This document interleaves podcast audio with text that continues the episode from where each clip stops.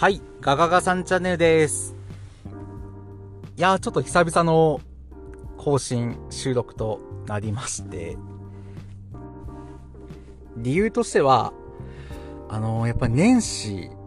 だいぶメンタルやられちゃいまして、あのー、いや、ほんと元日早朝からですよ。あの、まず、石川修司の1月いっぱいでの全日対談記事ですね。まあ、対談するにしても、あの理由みたいな。っていうのと、まあ、このまま、特に会見もなく終わっちゃいそうな気がするので、うん、ちょっと悲しいなっていう中で、その日の夕方ですね、能登半島地震がありまして、で、私、富山に住んでおりまして、まあ自宅はあの棚が倒れたぐらいだったんですけど、まあ身の回りでちょっといろいろありまして。うん、で、最後、いや本当追い打ちをかけるように翌日1.2ノア丸藤対いぶしですね。まあ後から試合を見て、まあそりゃ仕方ないんですけど、まあないんだけど、まあ、やっぱり好きな選手、まあ、イブシが、まあ、ツイッターであれだけ言われちゃってて、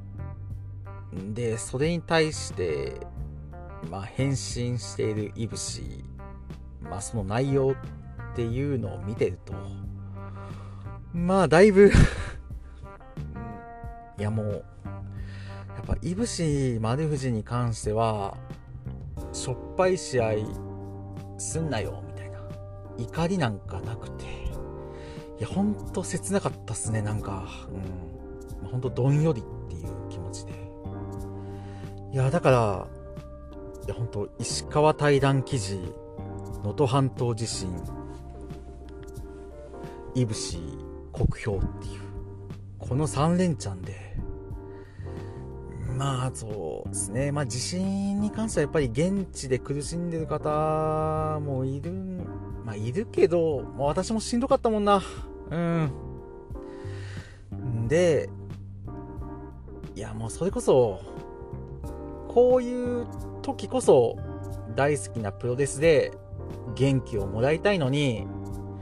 なんでこんな追い打ちかけてくんの？っていうので、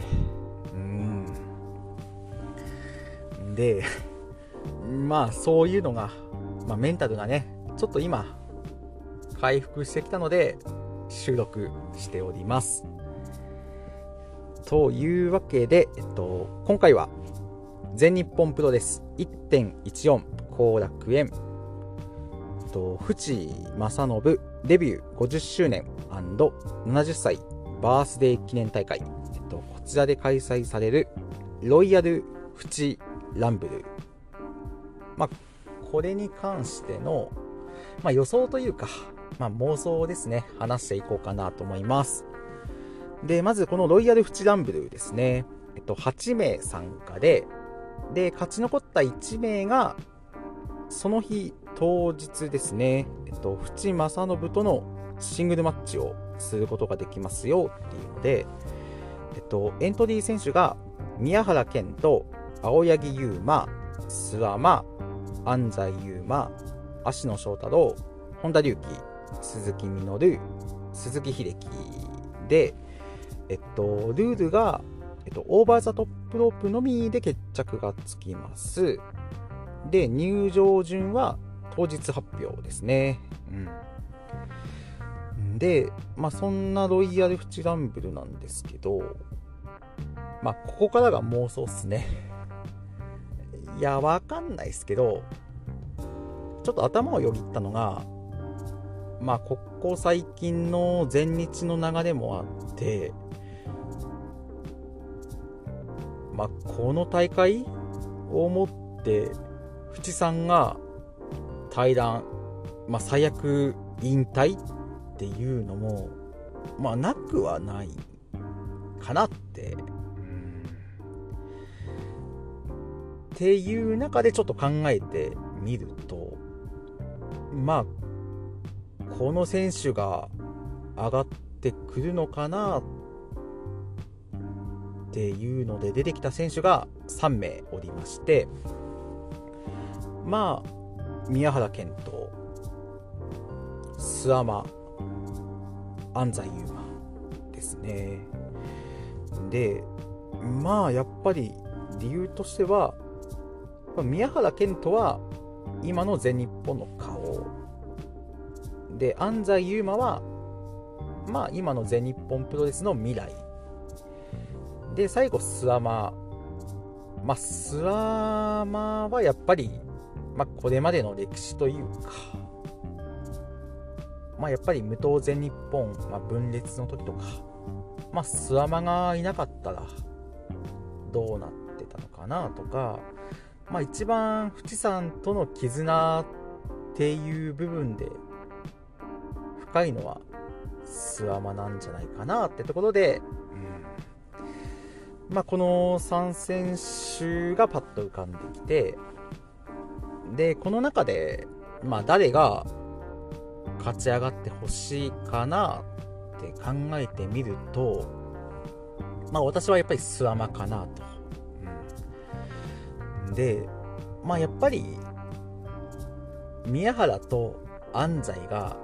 勝ち上がるべきとは思うんだけど、まあ、もし富士山の最後を見とるとなればやっぱり諏訪間でなきゃいけないんじゃないかなと、うん、まあ最前線とは言えない諏訪間まあ。過去の富士山とまあ、今未来っていうシチュエーションの方がいいんだろうけどやっぱりスワガマが私は見たいなと思います。いやそれこそあのスワマをバックドロップで投げる富士山とか見たいでしょみんなも。うん。はい。というわけでいやーまあごめんなさいちょっと今話してても、まあ、ぶっちゃけ 内容結構薄いなと、まあ、分かってますよと思いながらも、まあ言っても私ちょっとメンタルね、やられてて、まあ、回復したばっかりなので、うん。まああの、レスラーでいう復帰戦ですよ、復帰戦。うん。なのでまあ、本調子じゃないと思っていただけたら、うん。ありがたいなと思っております。はい。というわけでちょっとまとめますと、えっと、ロイヤルフチダンブル、勝ち上がってほしいのは、諏訪間だおい ご清聴ありがとうございました